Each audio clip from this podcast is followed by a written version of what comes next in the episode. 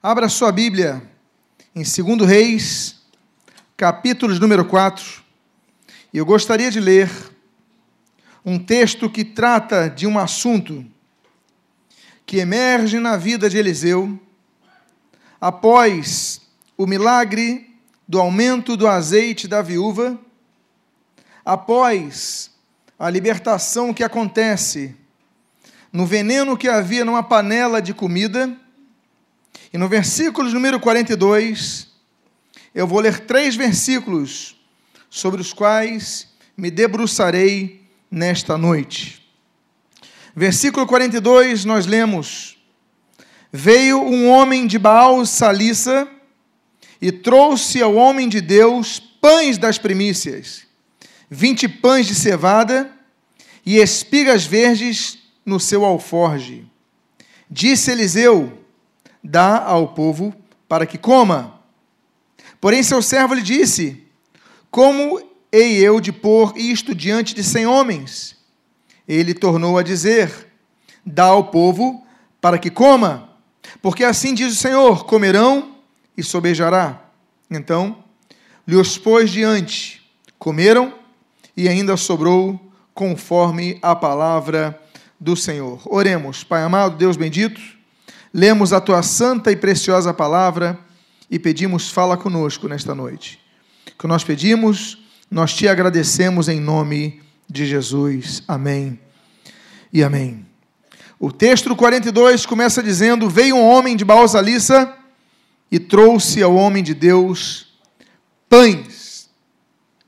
Deus tinha libertado aqueles homens de uma mortandade quando da panela com veneno. De repente surge na história um personagem que nós não conhecemos, não sabemos sua origem, não sabemos sua procedência, não sabemos nem sequer o seu nome. Mas ele aparece e ele chega na frente de Eliseu e traz a ele pães a primeira coisa que nós começamos a perceber é que depois dos grandes milagres de Deus, a vida prossegue. Ele continua tendo fome. Deus livrou o veneno da panela, eles depois foram libertos disso, mas tinham fome. A vida cristã não é uma vida fantasiosa. A vida cristã não é uma vida mágica, como alguns supõem ou pretendem que seja. Alguns entendem o seguinte: eu vou me batizar nas águas, que os meus problemas vão ser resolvidos. Eu vou ao culto e os meus problemas vão ser resolvidos. Eu vou me converter a Jesus e eu não vou ter mais problema nenhum. Só que você é abençoado no culto de domingo, você é renovado no culto de domingo, você é restaurado no culto de domingo, e chega na segunda-feira e você enfrenta problemas. A conta de luz atrasada continua atrasada, não acontece o milagre da conta vir com zerado, com valor zerado, não. A perseguição no trabalho continua. Há problemas que nós vivemos que prosseguem nossas vidas. E nós pensamos por que, que isso acontece. Eliseu tinha multiplicado o alimento na casa daquela viúva. Ele tinha feito um grande milagre, mas agora os homens estavam com fome de novo. Nós vivemos milagres, mas a vida continua. Nós continuamos tendo fome. Nós continuamos tendo problemas. E diz a Bíblia que algo acontece quando aqueles homens têm fome, surge uma pessoa trazendo pães. E a Bíblia diz que ele surge trazendo pães, e é significativo que ele traga pães porque pão é um alimento que sustenta. Pão é um alimento que não apenas sustenta, mas pão é um alimento que se encontra em todas as sociedades. Você vai na Índia, tem pão. Você vai na Alemanha, tem pão. Você vai no Japão, tem pão. Você vai na China, tem pão. Você vai no Egito, tem pão. Porque trigo é fácil de nascer em vários tipos de terreno é um alimento que é oferecido em qualquer circunstância, em qualquer sociedade, em muitos lugares. Claro que a qualidade vai variar, a tecnologia vai variar, a forma de fazer, até uma cultura culinária vai variar, mas o pão está disponível ali. E o que nós começamos a ver é que só existe uma coisa que pode ser oferecida ao homem em todas as circunstâncias, que pode saciar a sua fome, que é o pão da vida, o Senhor Jesus. Independentemente da cultura que a pessoa faça parte, independentemente do país que a pessoa viva, independentemente do contexto que tenha, Jesus é o único que pode saciar a fome do servo do homem e do servo de Deus. Porque esse homem, Eliseu, ele podia ter feito muitos, muitos milagres, mas ele podia morrer de fome. Moisés, ele foi usado por Deus para conduzir Israel depois de dez pragas caindo no Egito, depois de abrir o mar vermelho. Mas se Deus não enviasse o pão através do maná diário, Moisés teria morrido no deserto.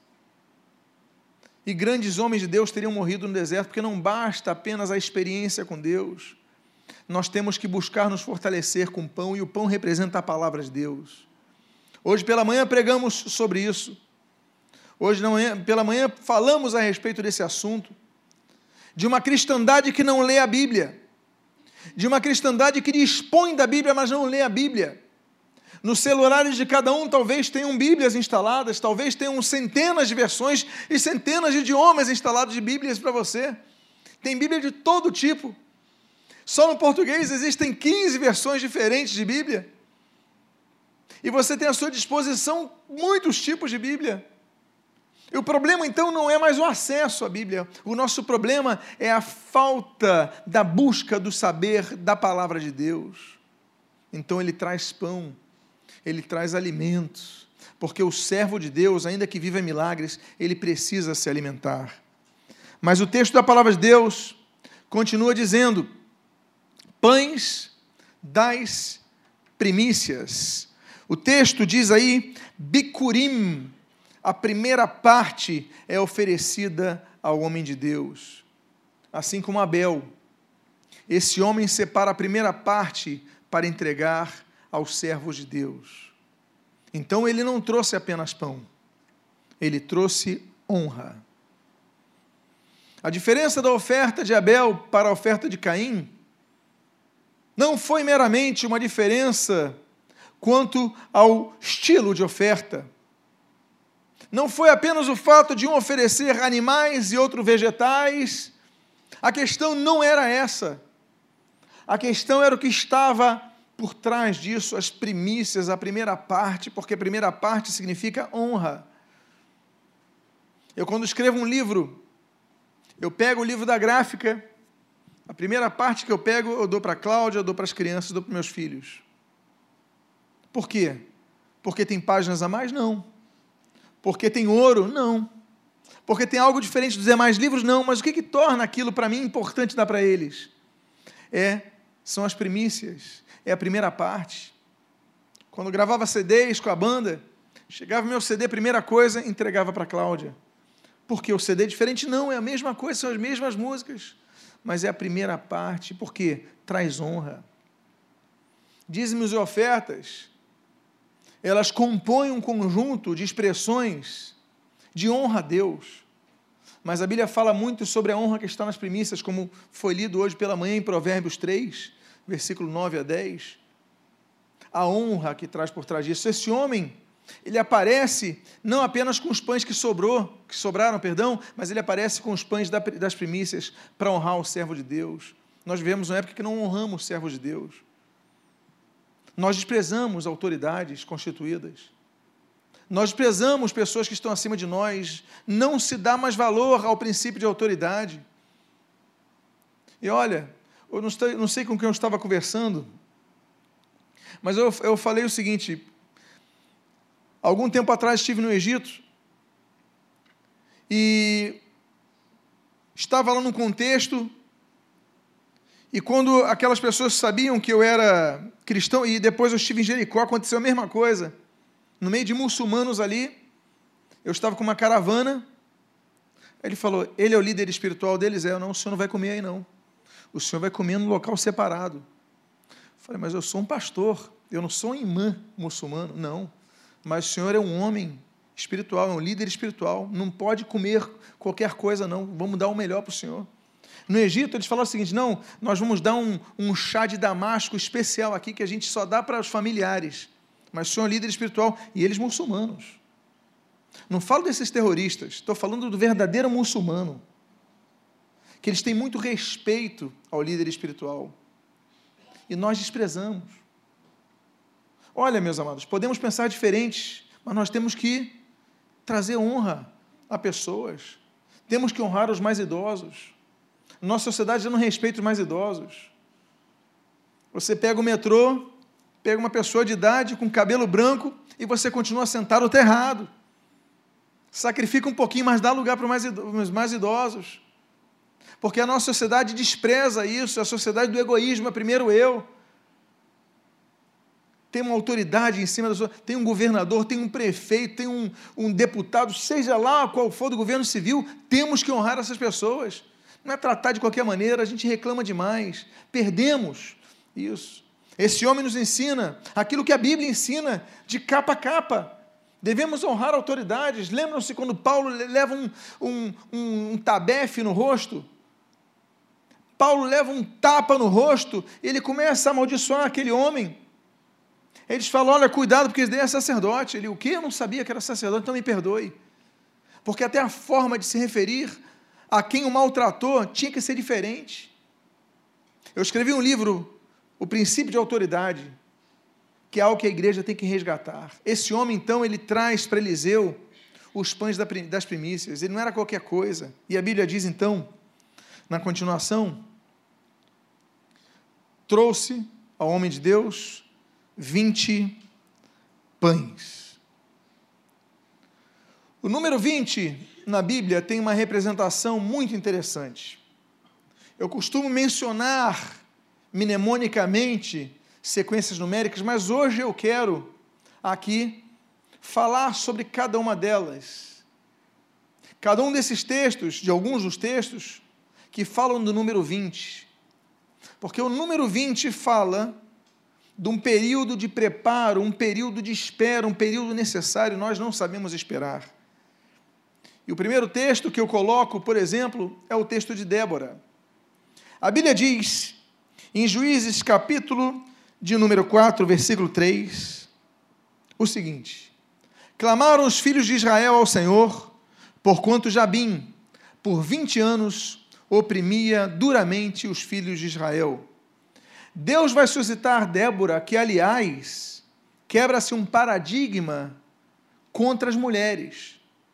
Que Deus não vai levantar um homem para libertar Israel da opressão de Jabim. Deus vai levantar uma mulher. Ele quebra um preconceito contra as mulheres liderarem, que é algo que nós latinos temos muito enraizados em nós. O latino costuma desprezar a mulher, mas Deus mostra que ele levanta uma mulher para trazer libertação ao povo de Israel. Mas vai levantar Débora, e aqui o que eu quero falar é depois de um período de 20 anos de opressão. Deus não podia ter levantado alguém antes até de Débora, a própria Débora mais jovem, antes dos 20 anos, com 10 anos de opressão, com 5 anos de opressão, com 2 meses de opressão, podia. Mas aqui temos a representação de um período que Deus permite que nós passemos por dificuldades e opressão. Há momentos que nós não entendemos por que eu estou passando por isso, mas Deus está trabalhando em nossa vida nesse período. E no momento certo, no vigésimo ano, é que eu não estou dizendo agora em termos literais, mas em termos então associativos quanto à imagem do número 20, no tempo certo, Deus vai trazer libertação à sua opressão. O que nós não podemos nesse período é desistir. O que nós não podemos nesse período é desanimar. Porque nesse vigésimo ano, que pode durar dias, meses, ou talvez anos, ou talvez mais, não sabemos, mas vai vir a libertação. Deus vai suscitar alguém para trazer libertação à sua vida. E olha, Deus pode suscitar uma pessoa que você nem mesmo considere que pudesse ser levantada por Ele para te libertar. Ele levantou uma mulher. Eu imagino Quantos homens numa sociedade machista, estou falando do Oriente Médio, estou falando de séculos atrás, quando as mulheres não podiam ser alfabetizadas, aliás, o analfabetismo era o normal naquela sociedade. As mulheres viviam apenas para cuidar dos filhos, para gerar filhos e cuidar dos filhos. Aí Deus levanta uma mulher, eu imagino quantos homens falaram, não vai trazer, não vai vir nada daí. Como é que pode vir alguma coisa daí? E Deus humilha. Deus quebra os preconceitos. E eu quero dizer que o 20 representa também isso, Deus quebrando paradigmas para abençoar a sua vida. Nós devemos aprender a ser humildes, porque o segredo da conquista é a humildade. Quando nós dizemos, não, daí não vem nada, pode surgir alguma coisa aí de Nazaré, pode surgir alguma coisa ali de. Desse, mas Deus suscita pessoas para te abençoar. Então esteja atento que depois da opressão Deus vai levantar alguém que você nem espera que seja bênção em sua vida. Há um outro texto que fala em Gênesis capítulo 31, que fala do serviço de Jacó a Labão. E diz a Bíblia, no versículo 41 deste texto, Jacó falando, 20 anos para Labão, permaneci em tua casa 14 anos te servi por tuas duas filhas, e seis anos por teu rebanho, e dez vezes mudaste o meu salário. Aqui nós aprendemos o tempo de espera quanto ao serviço a determinada pessoa. Jacó estava ligado, mas Jacó tinha vantagens. Todos conhecem a história de Jacó. Jacó se apaixona por uma mas na hora de casar se casa com outra. Aí, que história é essa? Aí chega o Labão, não, nossa sociedade é costume que a mais velha case primeiro, mas eu não quero ela. Não importa, está casado. Se quiser casar com a segunda, vai trabalhar mais sete anos. E ele amava tanto que trabalhou mais sete anos, mas ele foi o seguinte, irmão, já trabalhei 14, agora eu quero gado, eu quero ovelhas, eu quero rebanho. Ele falou: então trabalha mais seis para mim. Trabalhou 20 anos para Labão, mas conseguiu o que queria. O 20 representa também a luta que nós devemos ter para conseguir o que queremos, porque muitos de nós queremos que Deus resolva os nossos problemas com uma mágica. Nós nos convertemos e nós mudamos as frases para botar uma linguagem crentesca. Nós mudamos o alakazam o abre-te sésamo e colocamos em nome de Jesus. Não é assim que nós fazemos? O fato é que no cerne da questão continua sendo alakazam, continua sendo abre-te sésamo, continua sendo um, dois, três e já, continua sendo, sei lá, a frase que você lembre, mas não continua sendo isso. Nós colocamos uma terminologia cristã, mas não é isso. As coisas não acontecem assim. Deus libertou Israel do Egito, mas fez passar Israel pelo deserto e passou 40 anos pelo deserto, porque eles tinham que conquistar. Jacó teve que conquistar o seu casamento, Jacó teve que conquistar a sua bênção, Jacó teve que conquistar a sua prosperidade trabalhando 20 anos. E o que nós aprendemos com esse número 20 aqui? É que nós devemos trabalhar, lutar para crescer que nós ficamos esperando, às vezes, até a questão do nosso dízimo. Deus, eu entreguei o dízimo, agora derrama as bênçãos. Só que você esquece os outros textos que falam, aquele que não trabalha, que não coma. Você esquece dos outros contextos, porque nada é mágico na Bíblia. Tudo na Bíblia se pauta naquela lei da colheita segundo a semeadura. Então temos a colheita do dízimo, mas temos a colheita do trabalho. Temos a colheita da boa administração. Administrar exige inteligência. Temos a colheita da lógica. Se eu gastar mais do que eu ganho, o que, que vai acontecer? Por mais que eu seja dizimista fiel, o que, que vai acontecer? Olha, eu sou dizimista fiel, recebo lá mil reais, aí gasto mil e quinhentos reais, o que, que vai acontecer comigo? Eu vou ficar no negativo. Eu posso reclamar de Deus, mas eu dei meu dízimo. Vocês estão entendendo a questão? Nós saímos da lógica. Nós queremos espiritualizar as coisas, mas esquecemos que nós somos seres racionais. Deus nos colocou mente, nos colocou inteligência para que nós usemos. A Bíblia fala em Eclesiastes que se nós afiarmos o machado, nós cortaremos mais árvores. Por quê? O que, que ele está dizendo? Seja inteligente. Procure fazer bons negócios, procure administrar bem. Jacó ele sabia, vou trabalhar, mas vou conseguir o que eu quero. E nós temos que trabalhar, nós temos que conseguir o que nós queremos, mas nós temos que lutar por isso. Outra questão do número 20 é a questão que havia no exército de Israel. Não era qualquer um que podia ir à guerra. A Bíblia diz, em Números capítulo 1, versículo 3, o seguinte: Da idade de 20 anos para cima, todos os capazes de sair à guerra em Israel a esses contarei segundo os seus exércitos, tu e Arão. Em Israel não era qualquer um que lutava. No Brasil se exige, para que você sirva as Forças Armadas, 18 anos de idade. Na maioria dos países é assim. Em alguns países, com 16 anos. Noutros países, com 14 anos. Noutros países, com 21 anos. No Brasil, como na maioria dos países, você quer que a pessoa tenha 18 anos. Em Israel era com 20 anos. O que, que nós aprendemos com isso? Que o número 20 nos mostra que é o momento certo para nós irmos enfrentar batalhas mais perigosas. Há momentos de preparo. Você muitas vezes precisa amadurecer mais para enfrentar algumas coisas. Tem gente que não tem capacidade de assumir certas responsabilidades ainda, porque precisa se alimentar mais, precisa se fortalecer mais, tão fracos. Tão fracos. Eu lembro de um, um caso de um novo convertido que ele falou: não, nós temos que evangelizar, ótimo, temos que evangelizar. E ele queria evangelizar as prostitutas lá da, do campo de São Cristóvão, não, da, da, Quinta da Boa Vista. Aí o nosso líder falou: Você não vai. Ué, mas eu, você vai impedir de evangelizar? Ele falou: Não vou impedir de evangelizar. Vou levar as irmãs, das irmãs para evangelizar elas. Mas você não vai, você está muito novo na fé. Tem coisa que é momento de esperar. Tem que amadurecer, tem que se fortalecer. Tem muita gente para evangelizar. Eu vou, Deus tocou no coração, vou enviar as senhoras do grupo de oração para lá. Mas você vai evangelizar outras pessoas, porque tem que amadurecer. Nós, muitas vezes, no afã de fazer o certo, morremos. Eu tenho certeza que tinha muito jovem com 18 anos de idade que falou: Eu quero ir à guerra lutar pelo meu país, eu quero ir à guerra lutar por Jeová. Aí Deus falou: Mas eu não quero que você vá, eu quero que você faça 20 anos primeiro. A ordem foi de Deus. Ou não foi de Deus? O texto, da idade de 20 anos para cima, os capazes de ir à guerra, também não era qualquer um que podia, só os que tinham capacidade para ir para a guerra.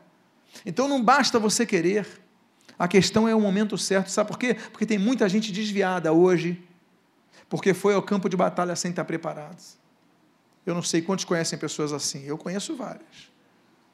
Não tinham preparo, queriam antecipar o tempo, Deus fala: espera 20 anos de idade, é tempo de esperar. Outra coisa que está associada ao número 20 é o que nós lemos em 1 Crônicas, capítulo 23, versículo 24, e em Esdras, capítulo 3, versículo 8, quanto aos levitas.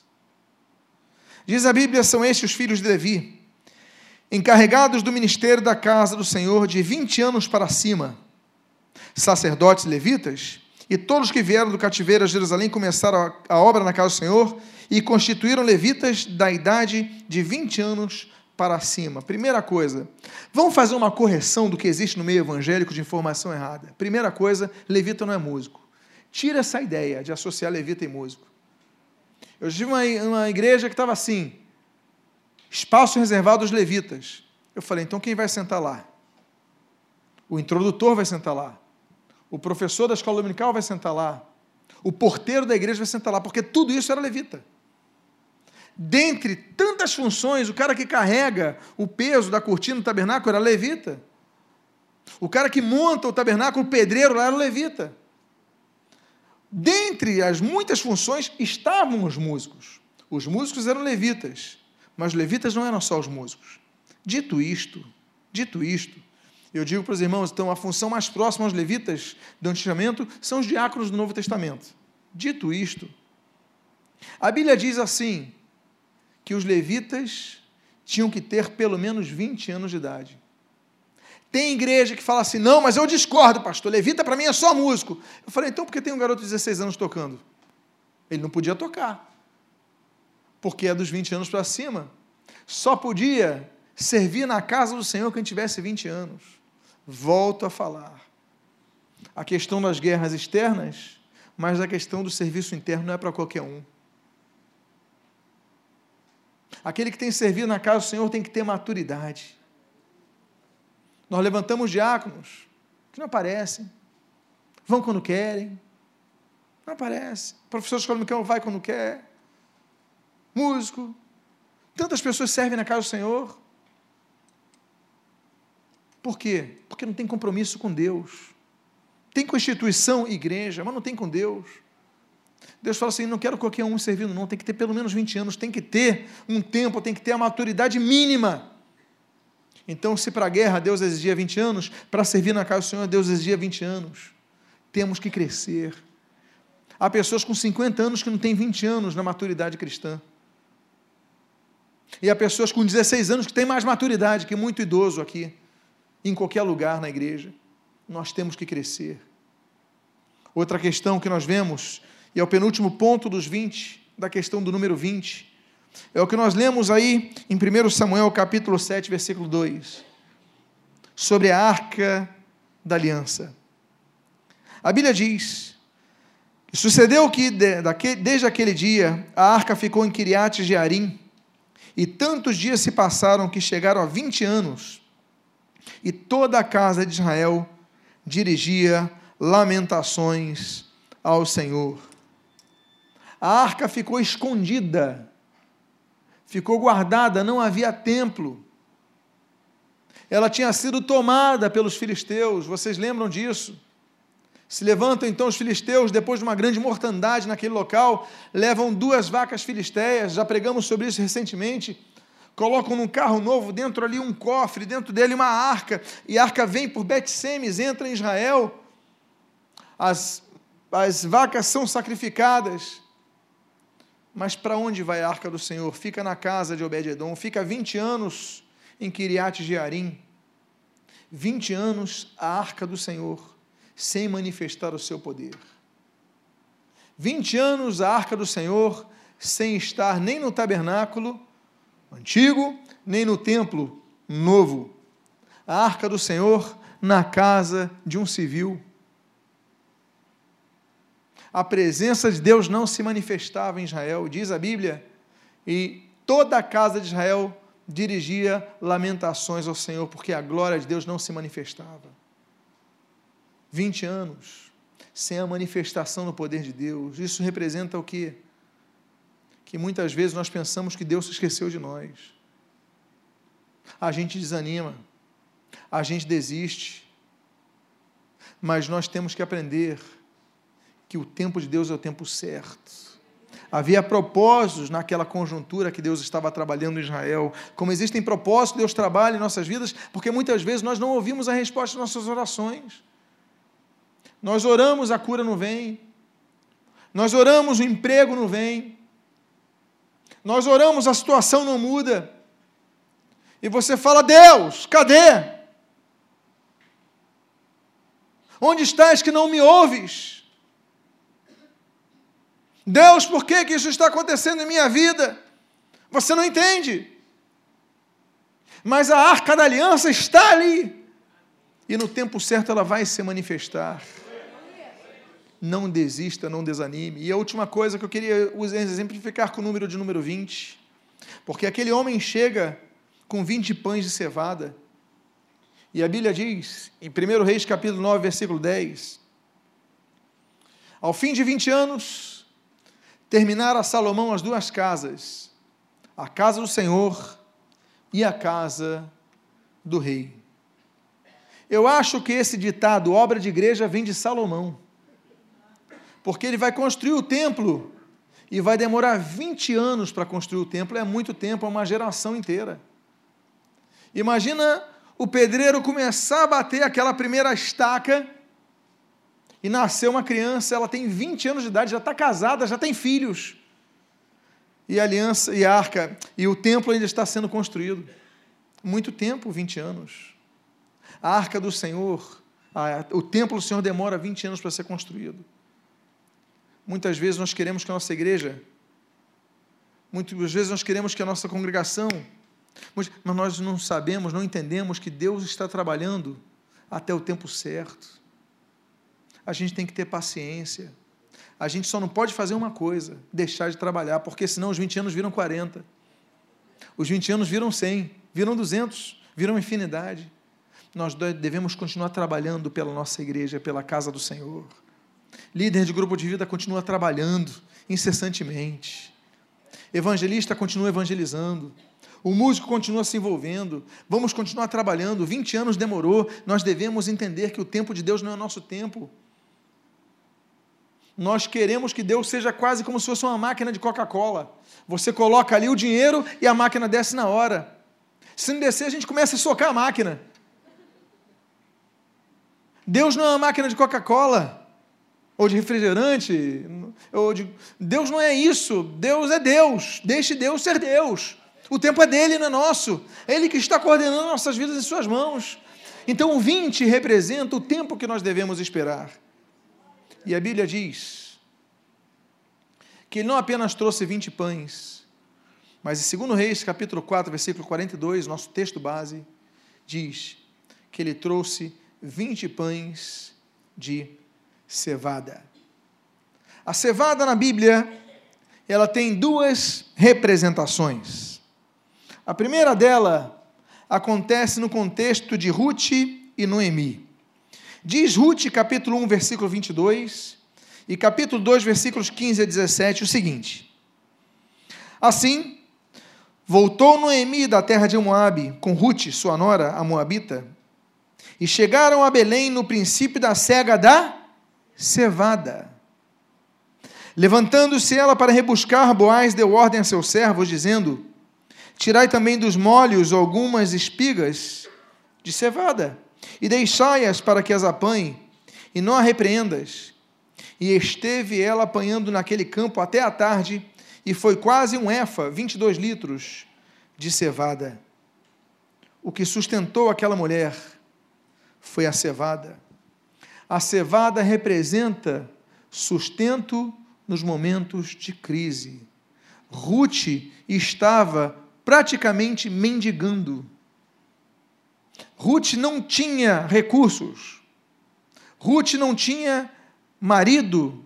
Ruth não tinha família, era uma moabita estrangeira, tinha só Noemi do lado dela duas viúvas desamparadas, sem o apoio do estatal, sem nenhuma garantia. Mas Boaz tinha um campo de cevada, e ele falou: Deixa ela comer as espigas de cevada, porque cevada representa o que Deus faz para nos sustentar no momento de mais dificuldade. Eu quero dizer para você: você pode passar por dificuldades, mas Deus vai te sustentar você não vai mendigar o pão. Ela estava quase mendigando, mas não chegou a mendigar, por quê? Porque tinha o sustento da cevada. Quando esse homem traz 20 pães que são de cevada, a Bíblia diz que ele traz para o homem de Deus, vai sustentar o homem de Deus, cevada é sustento. Porque cevada traz alimento, traz vigor, traz força. Não era apenas um pão, um, era um pão mais, mais forte. E aquilo sustentou essa mulher. E é um segundo significado na cevada. Um segundo significado bíblico na cevada nós encontramos no livro de Juízes, capítulo número 7, versículo 13 e 14, que diz o seguinte: estamos falando de Gideão. Chegando, pois, Gideão, eis que certo homem estava contando um sonho ao seu companheiro e disse: Tive um sonho. Então o contexto é o seguinte: Gideão está próximo da batalha, está passando pelo acampamento dos seus homens, de repente ele ouve um homem contando para o outro: Olha, tive um sonho. Gideão fica curioso. Aí Gideão para para ouvir. O que, é que ele está contando aí? Gideão era curioso, não era, gente? Pelo visto, biblicamente é atestado que ele era. Aí diz assim: Tive um sonho. Eis que um pão de cevada rodava contra o arraial dos midianitas e deu de encontro à tenda do comandante, de maneira que esta caiu. Respondeu-lhe o companheiro e disse: não é isto outra coisa, senão a espada de Deão. Na mão dele entregou Deus os midianitas e todo este arraial. O pão de cevada representa que coisas simples destroem coisas grandes. Olha só, Esse homem tem um sonho. Um pão de cevada, um pão. Não era uma pessoa, não era um animal, não era uma tempestade, era um pão. Diante das tendas e as tendas começam a cair. Olha que sonho. Estranho. Aí o outro traz a revelação. Isso é a espada de Deão, por quê? Porque são menos, menos soldados, são poucos soldados, diante de tantos midianitas.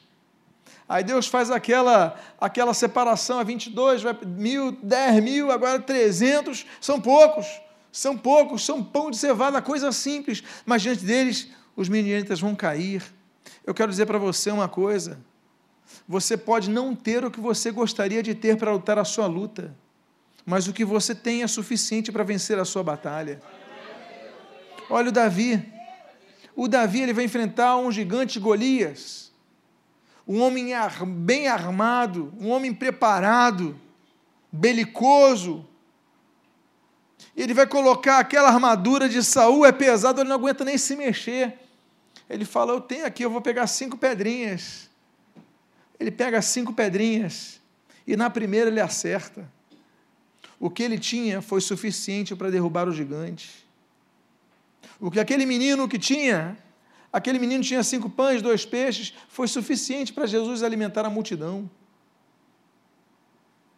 E o que eu quero dizer para você é o que você tem. Às vezes você só tem a tua fé, mas isso é suficiente para derrubar os gigantes, para desmascarar os gigantes, para derrubar aqueles que não têm fé do seu lado. Então, ele tinha 20 pães de cevada. Mas ele não tinha apenas isso. A Bíblia diz o seguinte: e espigas verdes no seu alforge de ciclone, a sua sacolinha, a sua sacola pequena, e disse Eliseu: dá ao povo para que coma. Olha só. Esse homem, ele trouxe o pão e as espigas verdes para Eliseu, porque ele trabalhou a lógica. Eu tenho uma. Eu não coloquei alforge, que parece que o alforge é grande, né? O eu botei no termo hebraico para você ver que é uma sacola pequena. 20 pães é o que dava ali naquela sacola. E espigas verdes. Ele deu para um homem, porque ele sabia, poxa, 20 vai dar para alimentar esse homem, vai dar para alimentar dele, de repente o servo dele, de repente mais um outro, mas ele tinha 100 homens ali. Aí Eliseu fala: dá ao povo, dá ao povo para que coma. O homem de Deus, o servo de Deus, ele tem que pensar em trazer alimento para o povo. Ele tem que dar substância ao povo. Ele tem que dar a palavra de Deus ao povo. Dá ao povo para que coma. A Bíblia tem que ser aberta nos púlpitos.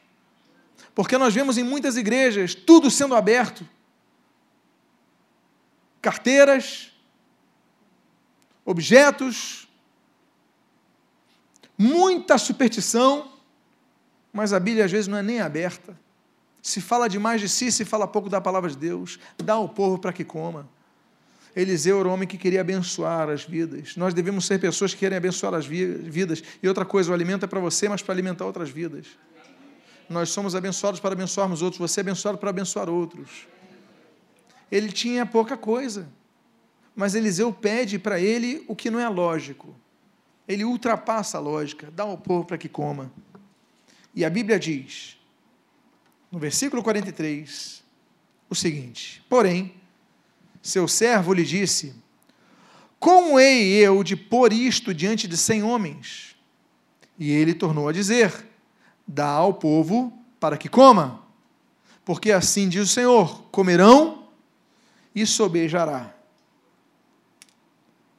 Eliseu tinha um servo direto, como todo profeta, ele tinha um discípulo direto. Esse era o, é o, é o, é o, é o, o seu auxiliar de ordens, digamos assim. Era o seu auxiliar direto. Dentre tantos homens, ele tinha um auxiliar. E o auxiliar fala: vem cá, como eu vou colocar uma sacola com 20 pães e algumas espigas verdes para alimentar 100 homens? O que, que esse homem fez? Esse homem agiu conforme a sua razão, ok. Só que ele estava diante de um impasse que a palavra do homem de Deus era uma palavra de fé. Era uma palavra que ia além. Ele fala, dá ao povo para que coma. Ele falou, como é que eu posso fazer isso? Eu quero dizer uma coisa para vocês: tem muitos milagres que não acontecem porque nós damos ouvidos demais a quem está do nosso lado que não tem a fé que nós temos. Você tem uma fé que a coisa vai dar certo e a pessoa fala, não vai dar certo não. E a pessoa fica minando a tua fé e daqui a pouco você aceita isso, você muda a tua ideia. Já aconteceu contigo? Comigo já aconteceu. Eu já fui contaminado pela falta de fé de pessoas, eu tendo fé. Eu já fui contaminado. Vocês lembram quando Jesus ele entra naquela casa cuja notícia era que a criança já tinha sido morta. Aí Jesus ele fala o seguinte: essa criança, ela dorme. E diz a Bíblia: riam-se dele. Porque tinha morrido. Como é que ela dorme? Jesus fala o seguinte: olha, tira todo mundo. Ficam dois discípulos aqui, ficam os pais, não quero mais ninguém aqui. Por quê? Porque ele queria tirar do seu ambiente a incredulidade, as pessoas incrédulas. Ele tinha que andar com pessoas de fé. Às vezes nós precisamos fazer isso na nossa vida. Há pessoas que estão nos contaminando, fazendo mal. Há pessoas que nós precisamos nos afastar. E eu não digo só na área espiritual, não. Eu digo em todas as áreas da sua vida, tem coisas que você não vai para frente porque tem uma pessoa ali que está te influenciando negativamente, em todas as áreas da vida. Vida profissional, vida sentimental, várias áreas. Você está com uma pessoa e a pessoa, você tem, e ela está te segurando de segurança, é uma âncora essa pessoa. Aí você tem que um dia tomar uma decisão. Manter a tua a tua, com firmeza a tua palavra de fé. Diga entrega ao povo para que coma. Entrega ao povo para que coma. Não, mas não vai dar para todo mundo. Entrega ao povo que coma. Não vai dar para todo mundo. Realmente não dá para todo mundo. Você perdeu. Acabou a tua fé. Então aprenda a manter a tua posição firme. E se for o caso, peça licença à pessoa para você seguir o teu caminho. Porque muitas vezes você não sabe, mas é o diabo que colocou uma âncora do seu lado, que é um grande amigo, mas é uma âncora na sua vida. Que você aprenda a tirar toda a âncora da sua vida para você seguir em frente e conquistar o que precisa conquistar. E o texto, então,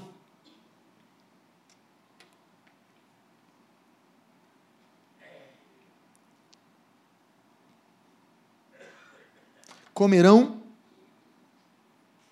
e sobejará. O texto seguinte não está indo aqui, não tem problema. Versículo 44. Então, lhes pôs diante, comeram, e ainda sobrou, conforme a palavra do Senhor. O milagre aconteceu. Esse homem foi distribuir, e essa é a primeira multiplicação dos pães na Bíblia. Há quem pense só das multiplicações que aconteceram com Jesus. Não, a primeira multiplicação dos pães aconteceu com Eliseu e foi nesse caso. Ele vai pegar aqueles 20 pães e vai multiplicar ao ponto que vão alimentar 100 homens. O que eu quero dizer para vocês é que o milagre acontece. Nós não podemos desistir, não podemos desanimar. E por fim, eu encerro com o primeiro versículo que nós lemos, que é o versículo 42. Eu encerro só para dar um significado a vocês. A origem desse homem. A Bíblia diz: veio um homem de Baal Salissa. Baal significa Senhor. Salissa vem de Shlos, que significa três. Indica o Senhor três vezes poderoso, três vezes grande, três vezes maior, três vezes Senhor. A região desse homem era uma região de um Senhor triplo. Não estamos apenas falando da questão da trindade, estamos falando do poder de Deus. O pão vem de quem nos sustenta, Deus Pai, Deus Filho, Deus Espírito Santo. O pão vem daquele que tem todo o poder.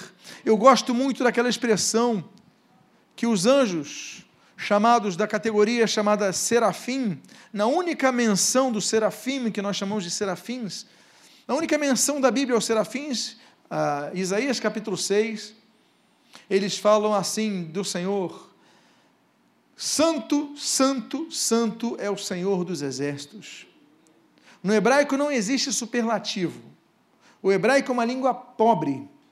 Então, se você quiser usar superlativo como santíssimo, você duplica a palavra duas vezes, você duplica a palavra mais uma vez. Você fala assim: santo, santo significa santíssimo.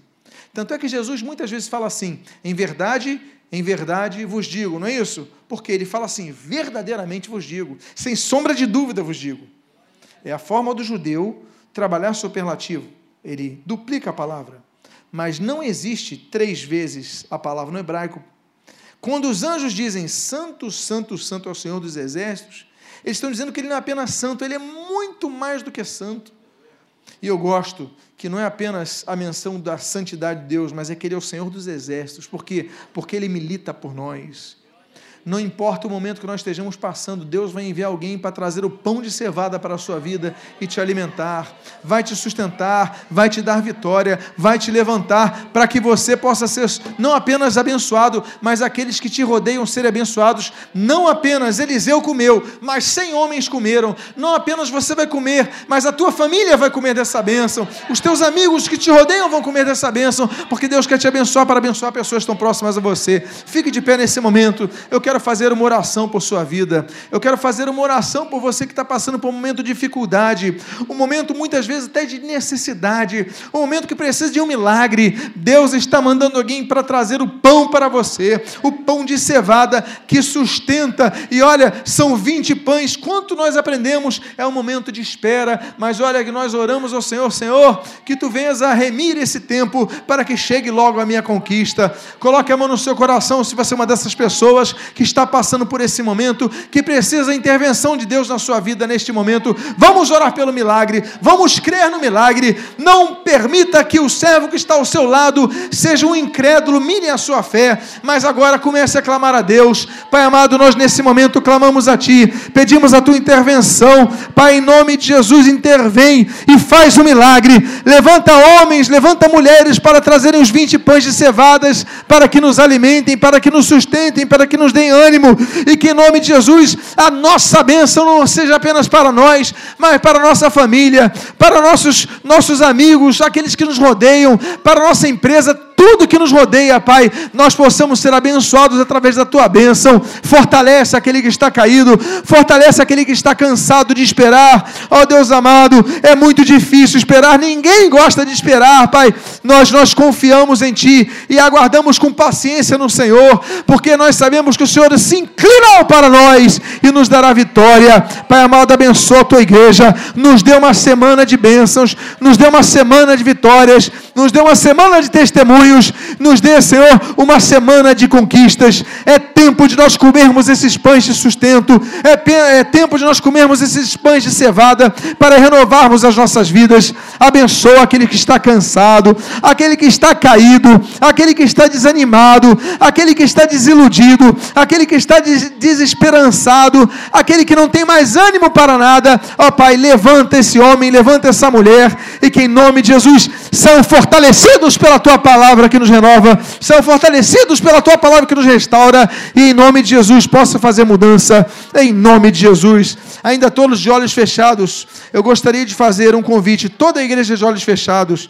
Alguém nesta noite que gostaria de entregar a sua vida ao Senhor Jesus, como seu Senhor e Salvador, alguém aqui, levante sua mão se houver. Alguém aqui quer voltar para os caminhos do Senhor Jesus? Você que anda desviado dos caminhos do Senhor Jesus, você que anda frio nos caminhos do Senhor Jesus, mas nesta noite você quer renovar a sua aliança com Jesus? Alguém levante sua mão agora em nome de Jesus, nós queremos orar pela sua vida.